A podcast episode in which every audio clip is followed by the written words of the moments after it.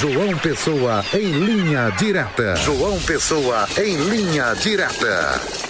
Boa tarde, José Dias Neto. Boa tarde, Petson Santos. Boa tarde, você que nos acompanha aqui no Olho Vivo, na marca da exclusividade Rede Diário do Sertão. Hoje, terça-feira, hoje é dia 27 de junho de 2023. Vamos trazer as informações na tarde de hoje, aqui direto da redação do Portal Diário, aqui em João Pessoa, na capital de todos os paraibanos. Vamos trazer as informações na área policial. Semana passada nós tivemos uma notícia, um tra... uma, uma tragédia né, que aconteceu na cidade de Picuí, no Curimatau Paraibano, onde é, um cidadão acabou assassinando sua sogra e seu cunhado é, durante uma festa em uma residência.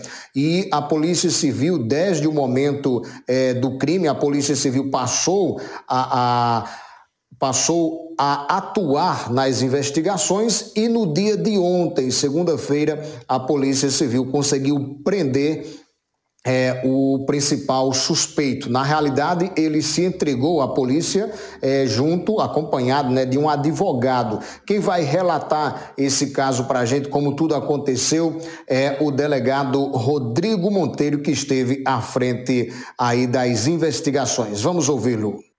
O núcleo de homicídio de Picuí deu cumprimento a mandado de prisão preventiva expedido contra autor de crime de duplo homicídio ocorrido na cidade de Picuí na noite da quinta-feira, dia 22 do 6, ocasião em que o mesmo, mediante disparo de arma de fogo, assassinou a sogra e o cunhado.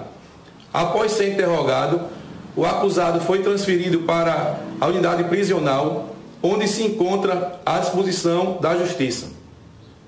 Tá aí, portanto, é o delegado Rodrigo Monteiro, né, detalhando como aconteceu o caso, como foi a prisão e, é, infelizmente, como nós já falamos semana passada, na quinta-feira, quem perdeu a vida aí foi a senhora é, Sandra Maria Gomes dos Santos, que tinha 46 anos, e no mesmo ato é, ela se atravessou, de acordo com o relato policial, ela se atravessou no meio na hora dos disparos acabou falecendo e o seu filho, o David o Alisson dos Santos, que tinha 28 anos, também veio a falecer. Esse caso que aconteceu na última quinta-feira e ontem é o principal suspeito foi preso pela Polícia Civil. A prisão se deu na cidade de Campina Grande.